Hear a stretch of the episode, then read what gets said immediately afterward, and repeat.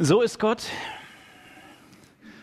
Ich glaube, jeder durfte es hören und durfte es vernehmen.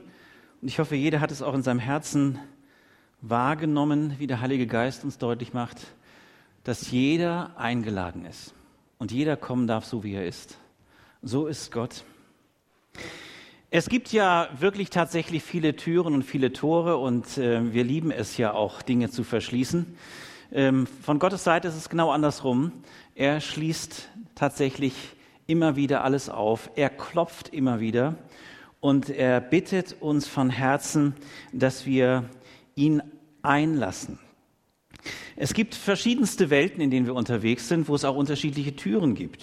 Ich weiß nicht, welche Welten du so kennst, wie viel es so in deinem Verständnis und nach deinem Verständnis gibt. Ähm, ich möchte von einer Welt heute sprechen, von der Gefängniswelt. Gefängniswelt. Das ist eine von dieser vielen Welten. Sehr real. Kennst du ein Gefängnis von innen? Vielleicht als Besucherin oder Besucher oder vielleicht sogar selbst als Gefangener. Alles, alles, definitiv alles ist, wenn du durch die Gefängnistür gehst, anders. Es ist vor allen Dingen bedrückend, bedrückend anders. Der Weg hinein ist relativ einfach. Der Weg aber hinaus ist unsagbar schwer. Ich glaube, dass jeder von uns, wenn er ein wenig Fantasie jetzt nutzt und in Anspruch nimmt, dann merkt er, dass ähm, es kaum etwas gibt, wo der Traum nach Freiheit so groß wird, wenn man getrennt in einem Gefängnis sitzt und die Tage, die Stunden, die Monate, die Jahre zählt. Das Warten, das Bangen, wie ist das? Was geht in einem dann vor? Jetzt gehe ich davon aus, dass nicht alle von uns schon im Gefängnis waren. Aber ich glaube, dass wir vielleicht Menschen kennen, die im Gefängnis waren oder sind. Oder vielleicht wir einen Dienst taten, dass wir jemand bewusst besucht haben im Gefängnis. In diesen Situationen des Lebens, und manchmal darf auch etwas anderes so einem Gefängnis ähnlich sein, eine Krankheit, Lebensumstände, eine familiäre Situation, die von jetzt auf gleich einem förmlich überrollt wie, wie so ein Gefängnis und man steckt plötzlich mittendrin. Plötzlich fallen Geschäfte aus. Die Selbstständigkeit ist gefährdet. Nein, die Selbstständigkeit muss aufgegeben werden. Es muss Insolvenz angemeldet werden.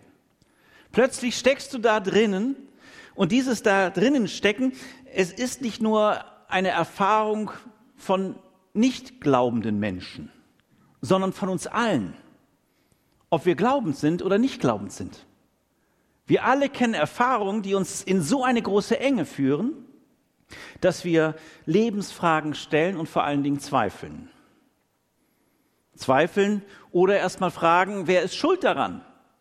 Solange ich das beantworten kann, kann ich mich beschäftigen, kann ich mich ablenken. Kann ich nett unterwegs sein und sagen, ich weiß, wer schuld ist und ich erzähle es jedem. Aber irgendwann ist das auch ein Thema, was von gestern ist und der Zweifel bleibt. Die Schuld, die ich nämlich dann in mir selbst suche.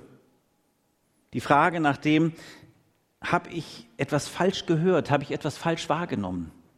Habe ich mich auf einen falschen Weg begeben? Das sind nicht schlechte Fragen. Und vielleicht sollten wir hier und da uns Zeit nehmen, so eine Frage zu stellen, aber nicht in den leeren Raum, sondern ihn zu dem bringen, der wirklich Lebensfragen, Lebensräume schließt und wieder eröffnet, der aus Gefängnissen führt, der der Befreier ist und bleibt, der deswegen gekommen ist, nicht um zu knechten, sondern um zu befreien. Also die Einladung auch heute Morgen ist, dem Raum zu geben, der dir das Leben, mir das Leben gegeben hat, Gott der Vater, der Sohn und der Heilige Geist. In Matthäus 11, die Verse 2 bis 6 steht was Interessantes, eine Geschichte, die uns einlädt, darüber uns auszutauschen, im Dialog zu sein. Also, Matthäus 11, 2 bis 6, der Predigtext. Johannes der Täufer, der damals im Gefängnis war, hörte von den Taten des Christus. Er schickte seine Jünger zu Jesus mit der Frage, bist du wirklich der, der kommen soll, oder sollen wir auf einen anderen warten? Jesus antwortete ihnen, geht zurück zu Johannes und berichtet ihm, was ihr gesehen und gehört habt. Blinde sehen, Gelähmte gehen, Aussätzige werden gesund, Taube hören, Tote werden zum Leben erweckt und den Armen wird die gute Botschaft verkündet. Und sagt ihm weiter, Gott segnet die, die keinen Anstoß an mir nehmen. Das ist eine interessante Phase, die Johannes der Täufer erlebt. Er ist einer der, die das Kommen des Messias, des Sohnes Gottes, des Menschensohnes für sich als ganz starken Auftrag gesehen haben, das zu verkünden, wie ein Herold, wie ein Rufer in der Wüste, wie einer, der wirklich alles andere zur Seite gestellt hat, angefangen bei der Kleidungsfrage bis hin, was er isst und trinkt. Er hat im Zentrum seines Herzens die Verkündigung des Kommenden, des Menschensohnes, des Retters, besonders für Israel im Blick. Und dieser Mann erlebt etwas, was ihn so scheint es zumindest, wenn man den Auslegern folgt, wenn man die Kommentare dazu liest, scheint es, dass er in dieser Situation der Gefängniszeit in Zweifel gerät. Das kann man so verstehen. Denn die Frage, die er den Jüngern mitgibt, lässt diesen Schluss zu. Es lässt den Schluss zu, da ist jemand, der eigentlich genau wusste, was er zu sagen hat. Und ich möchte euch einfach mal sagen, mit welcher Stärke und in welcher Kraft er das sagte. In Matthäus 3 zum Beispiel.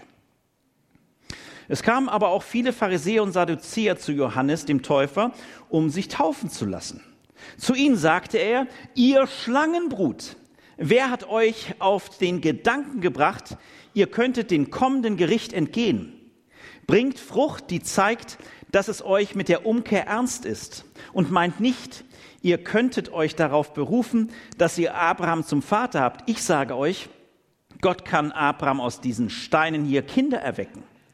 Die Axt ist schon an die Wurzel der Bäume gelegt und jeder Baum, der keine guten Früchte bringt, wird umgehauen und ins Feuer geworfen.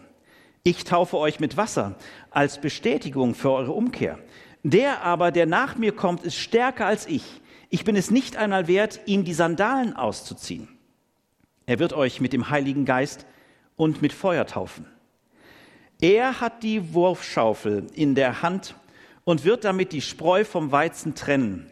Den Weizen wird er in die Scheune bringen, die Spreu aber wird er in nie erlöschendem Feuer verbrennen. Was für eine krasse Botschaft. Ein echter Weckruf, ein echtes Aufgerütteltsein. Ein Mann, so stelle ich mir das vor, der für das einsteht, was er da sagt. Der sagt, es kommt das große Gericht. Der sagt, es wird dann sichtbar was einer im Verborgenen getan hat. Aber der auch sagt, kehrt um. Geht nicht auf diesem Weg weiter, sondern kehrt um. Kehrt um. Dieser Johannes sitzt jetzt unverschuldet im Gefängnis und hat wohl Zweifel.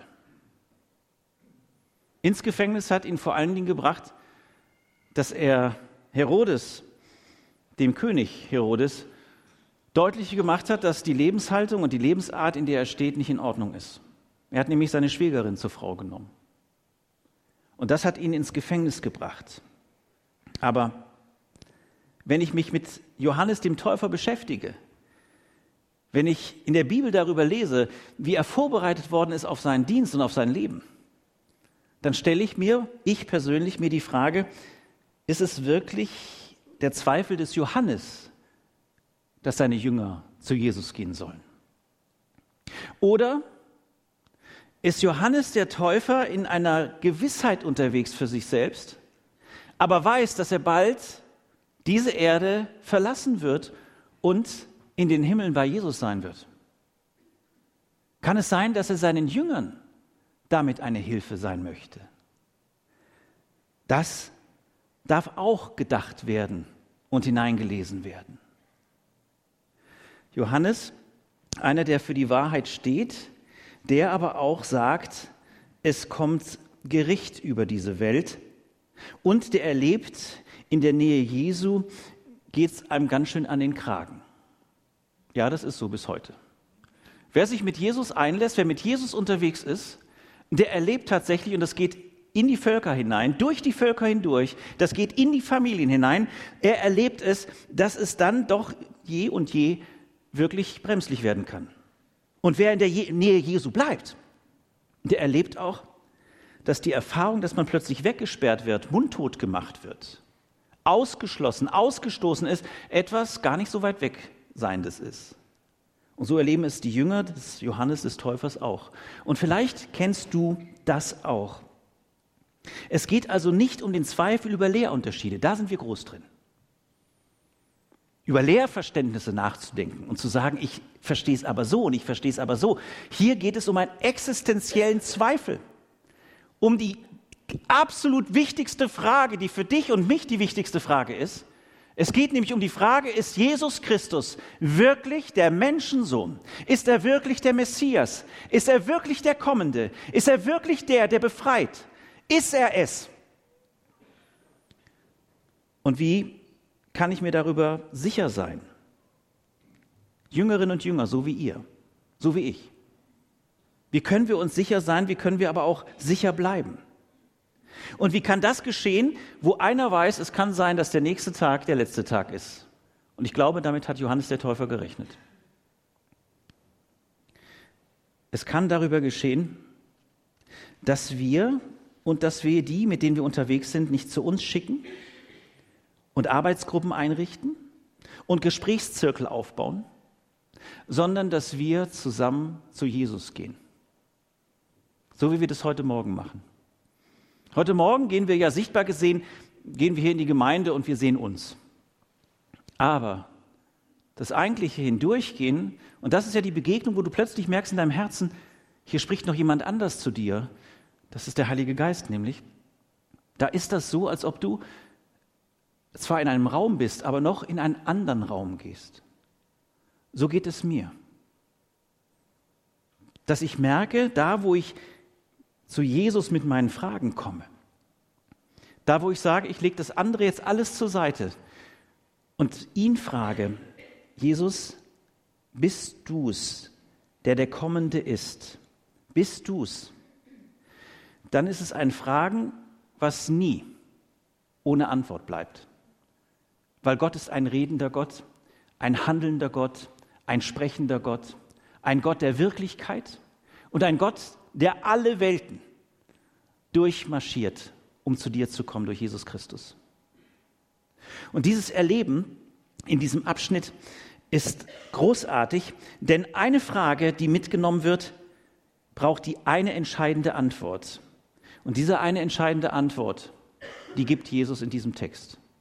Er gibt in diesem Text eine Antwort, die wichtig bleibt, die wichtig war und über die es keine größere Antwort gibt. Er macht deutlich, dass er der Kommende ist. Was macht er deutlich? Er nimmt etwas auf, was schon im Alten Testament ähm, weitergegeben wurde. Er bezieht sich mit diesem, mit diesem Beschreiben, was er aufzeigt, auf unter anderem einen Textabschnitt, der schon im Alten Testament im Buch Jesaja weitergegeben wurde als verheißendes Wort. Da wurde gesagt, Jesaja 35, stärkt die schlaffen Hände und festigt die wankenden Knie. Sprecht zu denen, die tief beunruhigt sind, seid stark und fürchtet euch nicht. Seht doch, die Rache und Vergebung unseres Gottes kommt. Er wird kommen und euch retten. Dann werden die Augen der Blinden und die Ohren der Tauben geöffnet. Der Lahme wird springen wie ein Hirsch und der Stumme wird jubeln. Jesus bezieht sich unter anderem auf diesen Text, aber er ist darin lebendig. Er ist darin der, der sagt, und es werden die Toten auferstehen und es werden die Tauben hören und es wird die frohe Botschaft verkündet. Nun, bis dahin kann ich ja folgen. Bis dahin verstehe ich dieses unsagbare Geschehen, dass Jesus tatsächlich der ist, der durch alle Zeiten auch in unser Leben, auch heute Morgen hier in diesem Raum zugegen ist. Aber wo ich verstehe, dass Johannes und auch seine Jünger in eine Schwierigkeit geraten, in ein Zweifeln geraten ist, wie sieht es jetzt aus, wenn ich diesem Jesus begegne und Raum gebe und erlebe, dass er gar nicht dieses Gericht verkündet, sondern die Gnade, die Freundlichkeit, die Barmherzigkeit. Dass die frohe Botschaft eine frohe Botschaft ist, die eine einladende ist, die das, was gesagt wurde in Jesaja, in ganz anderer Weise umsetzt und ganz anders beantwortet. Wie ist das, wenn mein Glauben, wenn meine Ausrichtung eine ist, die diesem liebenden Gott, diesem gnädigen Gott, diesem barmherzigen Gott eigentlich ein verstecktes Nein sagt? Weil man doch damit rechnet, dass endlich Gerechtigkeit gesprochen wird, dass endlich jemand mal dazwischenhaut, dass endlich jemand mal aufräumt, dass endlich mal gesagt wird, wo der Hammer hängt. Johannes der Täufer erlebt mit dem Kommen Jesu und so sind wir wieder erinnert, auch in dieser Adventszeit, so ist Gott zu erleben als den, der eben ganz anders kommt. Er kommt als einer, der sich Zeit nimmt. Er kommt als einer, der sagt, ich möchte dich, Johannes, ich möchte dich lehren, aus diesen Gefängnismauern zu gehen. Und du wirst sehen, keine Mauer kann dich halten. So bist du, so bin ich eingeladen, diesen Gesalbten Israels, diesen Gesalbten Gottes, diesen Menschensohn, diesen Gekommenen, ihm Raum zu geben, so in dir, dass egal wie im Moment deine Mauern vielleicht um dich stehen, vielleicht du zu bist, vielleicht du mit deinem Herzen ganz woanders sein willst, dass du ihm Raum gibst und du erlebst, wie er dich an die Hand nimmt und plötzlich die Gefängnismauern nicht mehr dir die Freiheit nehmen können. So habe ich das erleben dürfen, als ich jemand besuchen durfte im Gefängnis und einen ganz anderen erwartet habe.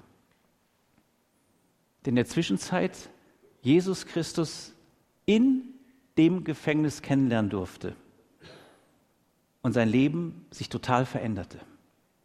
Er war davor ein Gangmitglied und hat zu Jesus gefunden und er wusste, obwohl er noch im Gefängnis war und für sich auch sagt, ich bin berechtigt hier. Das ist richtig so, dass ich hier drin bin. Er wusste doch, die Gefängnistüren werden nicht das bleiben, was ich im Moment sehe, sondern ich sehe schon, ich sehe jetzt schon ein anderes Leben. Ich sehe, dass Vergebung da ist. Ich erfinde sie und ich erlebe, dass eine andere Freiheit Einzug gehalten hat. Und ich kann strahlen, obwohl ich weiß, ja, diese Strafe ist berechtigt für diese begrenzte Zeit, aber ich weiß, dass mein Erlöser lebt. Ich weiß, dass diese Gefängnismauern nicht das letzte Wort haben und die, die darin aufpassen und das Sagen haben, sondern er hat mir Freiheit gegeben. Und ich bin frei. Wisst ihr, was das heißt, wenn einer so unter seiner Last berechtigt leidet? und dann gesagt bekommt, ich darf dich einladen, du gehörst zu der befreiten Schar, dir ist deine Schuld vergeben. Was das heißt, wenn du diese Lasten loswerden darfst, was es heißt für dich, ist das noch an deinem Herzen? Ist das an meinem Herzen? Oder vielleicht ist es eher die Blindheit, die du auch kennst, dass du bestimmte Dinge gar nicht sehen willst, obwohl Gott dir immer wieder zeigt, schau doch bitte hin. Schau doch bitte hin. Mein geliebtes Kind, schau hin. Dreh dich nicht immer weg, mach nicht die Augen zu, sondern schau hin. Ich möchte dich sehend machen für deine Situation. Und ich möchte da, wo dein Leben gelähmt verläuft, da möchte ich dich einladen, dass du aufstehst und diese Lähmung ablegst. Dass vielleicht andere dich lahm gemacht haben. Dass die Lebensumstände dich gelähmt haben. Dass die Freude gewichen ist. Jesus ist doch gekommen, uns Freude zu schenken, oder? Uns Befreiung zu geben. Deswegen ist er ans Kreuz gegangen. Deswegen hat er dort den Sieg ausgesprochen. Was lähmt dich? Er sagt, dass Gelähmte gehen und Aussätzige wieder gesund werden. Was ist das, was dich aussätzig gemacht hat, habe ich mich gefragt. Was ist das, was, wo ich gefährdet bin, dass ich aussätzig werde? Ich meine jetzt gar nicht etwas, was von außen mir überstülpt wird, sondern was von mir herauskommt. Wo ich plötzlich doch sagen muss, Gott, der Weg, den ich im Moment mit dir gehe, der ist nicht sauber. Ich fühle mich wie ein Aussätziger. Kennst du sowas? Manchmal hat es auch mit anderen Menschen zu tun. Er sagt dir heute, er sagt mir, ich mache dich von deinem Aussatz gesund. Wenn du dich mit mir auf dem Weg machst, wenn du mit mir auf dem Weg bist, dann wirst du sehen, auf dem Weg wird dein Aussatz von dir weichen. Nimm mein Wort und verstehe es, dass ich dich erwecken will zum Leben. Unsere Gemeinde gibt es hier an diesem Ort, in dieser Region, mit anderen Christinnen und Christen zusammen und Gemeinschaften zusammen, damit das die eigentlich bleibende Botschaft ist. Gott führt als Einzige durch Jesus Christus, seinem Sohn, aus uns Lähmungen und aus einem Taubsein heraus in eine Wachheit. So ist Gott. Und das kann ich mir vorstellen, dass das Johannes dem Täufer tatsächlich eine gewisse Schwierigkeit eröffnet hat. Denn er musste verstehen, in dem Übergang vom alten Bund, vom alttestamentlichen Wort Gottes, von den Prophetenworten zu dem neutestamentlichen Blick, den Jesus schenkt durch sein Wirken, der festgehalten worden ist durch lebendiges Wort Gottes im Neuen Testament. Dass es ein Riesenschritt ist. Und so sind wir genauso unterwegs und gefordert. Lasst nichts zu, das altes Wort, wo auch immer es dir verkündet wurde, ein Wort ist, was dich abhält von dem, wo Jesus dir neu in seinem Wort, in seiner Nähe, in seiner Wirklichkeit begegnet durch die Kraft des Heiligen Geistes, dass du es ablehnst. Sondern Jesus ist derjenige, der hier uns deutlich macht, der Johannes dem Täufer deutlich gemacht hat und seinen Jüngern, ich bin jemand, der gerne segnet. Und ich bin auch ein Rufer. Jesus Christus ist ein Rufer im Namen Gottes. Und er ist ein Rufer, der mit seinem Leben dieses auch noch unterstreicht und bezahlt. Gott segnet die, die keinen Anstoß an mir nehmen. Ich lade uns ein, ich bin selbst eingeladen, dass wir das, was anstößig ist in uns, in dir, dass wir es ablegen unter das Kreuz. Und dass wir sagen, Jesus, ich möchte das, so wie wir es auch gesungen haben vorhin. Danke für dieses Singen und für diese Texte. Ich möchte, dass du der Mittelpunkt in meinem Leben wirklich bist. Ich möchte aufhören, etwas vorzuspielen oder vorzugaukeln. Ich möchte aufhören, eine Fassade aufrechtzuerhalten, die du schon längst durchschaut hast und die schon längst brüchig ist. Ich möchte das erleben, so erleben, wie damals es erlebt werden durfte und wie es allen verheißen ist, die in seinem Namen unterwegs sind. Dass wir als befreite Schar, als Befreite durch Gott unseren Weg gehen gemeinsam. Und dazu ist es wichtig, so verstehe ich Gottes Einladung, dass wir das, was uns taub gemacht hat, was uns blind gemacht hat, was uns aussätzlich gemacht hat, dass wir es Jesus bringen. Und ich weiß, dass er es ist, der sehr gerne seine Hände auf uns legt und uns segnet und uns einlädt, zu sagen, komm, komm in meine Arme und werde ein Neuer, werde eine Neue. Lass dir zeigen, dass deine Persönlichkeit wunderbar gemacht ist